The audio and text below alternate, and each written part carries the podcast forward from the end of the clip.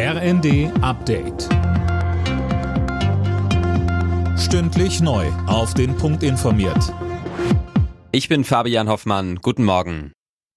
CSU-Chef Söder hat die Ampel als eine der schwächsten Regierungen aller Zeiten bezeichnet. Zum Auftakt des CSU-Parteitags sagte er, viele Entscheidungen der Bundesregierung kämen zu spät, würden oft nicht reichen und seien häufig zu kurz gedacht.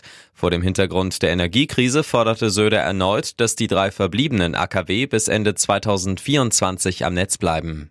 Mir sind grün-rote Linien egal. Es geht nicht um die grüne Seele, sondern es geht um unser Volk, liebe Freundinnen und Freunde. Und die brauchen Strom. Und zwar rasch und ausreichend und sicher. Zusammen mit seinem Team hat der Satiriker Jan Böhmermann nach eigenen Angaben die geheimen NSU-Akten veröffentlicht. Das über 170 Seiten lange Dokument des hessischen Verfassungsschutzes zum Fall der rechtsterroristischen Vereinigung NSU ist online abrufbar. Eigentlich sollte es bis zum Jahr 2044 unter Verschluss gehalten werden.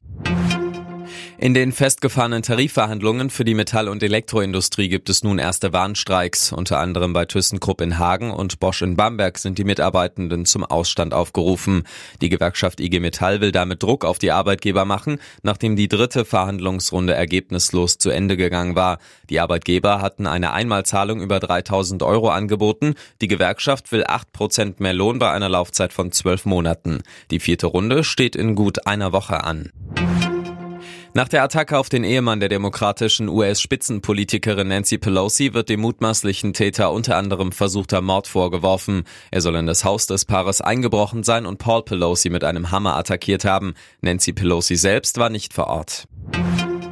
Zum Start des zwölften Spieltags in der Fußball-Bundesliga kann Werder Bremen einen Heimsieg für sich verbuchen. Gegner war am Abend Hertha BSC, Endstand 1 zu 0 aus Sicht der Bremer und vorerst Rang 6. Hertha steht weiter kurz vor der Abstiegszone.